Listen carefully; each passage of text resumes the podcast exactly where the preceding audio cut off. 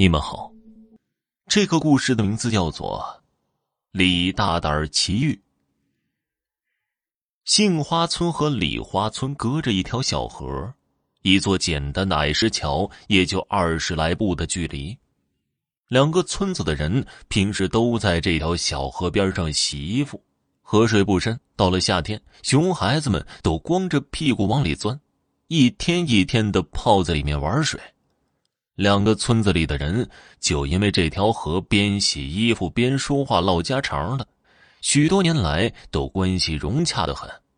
虽不是一个村子的，有个婚丧嫁娶之事，也都会去捧场，相处的跟一个村一样。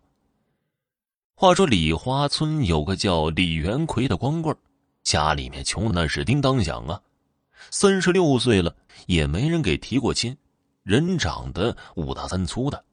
家里只有一个七十岁的老母亲，瘫痪在床二十年了，也不知道得的是什么怪病，整天的要水喝，一边喝着水，还一边闹着喊：“渴呀，我渴呀！”若是晚个一时半刻没给喝上水，就真的打嘴里往外冒着白烟。老母亲时刻得有人守着，又只有这一个儿子李元奎，分身无术。不得空去干农活，他又是个孝子，哪里能为了下地干活就眼看着老母亲渴死了？一年又一年的，这家里就越发的穷了。再加上李元奎老母亲这个怪病，村里人都盛传这老太太是被蛤蟆精给迷了，说这老母啊，说不定早就死了。全是靠着这个蛤蟆精占着他的肉身才没腐坏。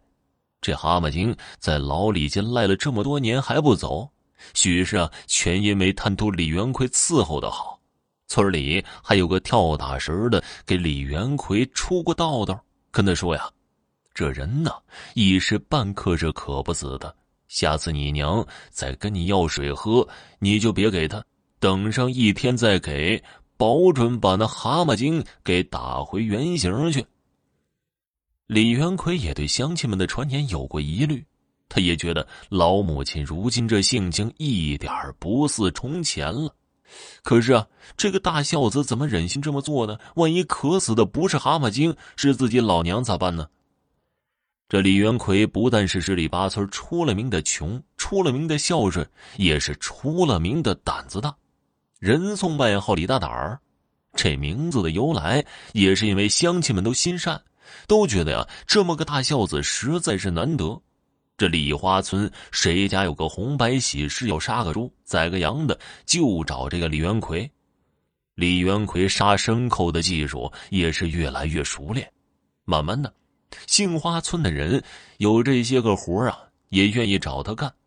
那个年月，干这个活的都不给钱。给他下水，再白吃顿酒席就是最好的了。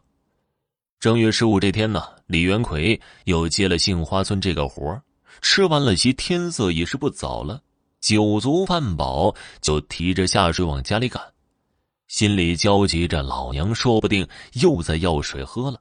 这一急呀，步子就更大了。夜里风凉，他又喝了点酒，小风一吹呀，酒劲儿就起来了。走到杏花村和李花村连接的那座小桥的时候，不禁脚底发软的厉害，想着干脆坐下休息几分钟吧。这还没坐下呢，就听见隐约有呜呜的哭声。李元奎扭头看见桥上有个影子，他想啊，这是谁家的媳妇大半夜跑这哭来了？许是受了委屈了。李元奎虽然是个光棍，但也是个正人君子。想着呀，半夜里与个小媳妇共处一桥，实在是不便，于是起身赶紧走了。谁知从这小媳妇身边经过的时候，这小媳妇说话了：“大哥，你能帮帮我吗？”李元奎单身这么多年，从未尝过女人的滋味平时与女人说话的时候都少。这小媳妇儿一声娇滴滴的“大哥”，招呼的李元奎脑袋轰的一下，他愣了一会儿，才不好意思的瞅了瞅眼前这个小媳妇儿哇，好个俊俏的小娘子啊，水蛇腰，像没骨头似的。只是，看着并不像是十里八村的人呢。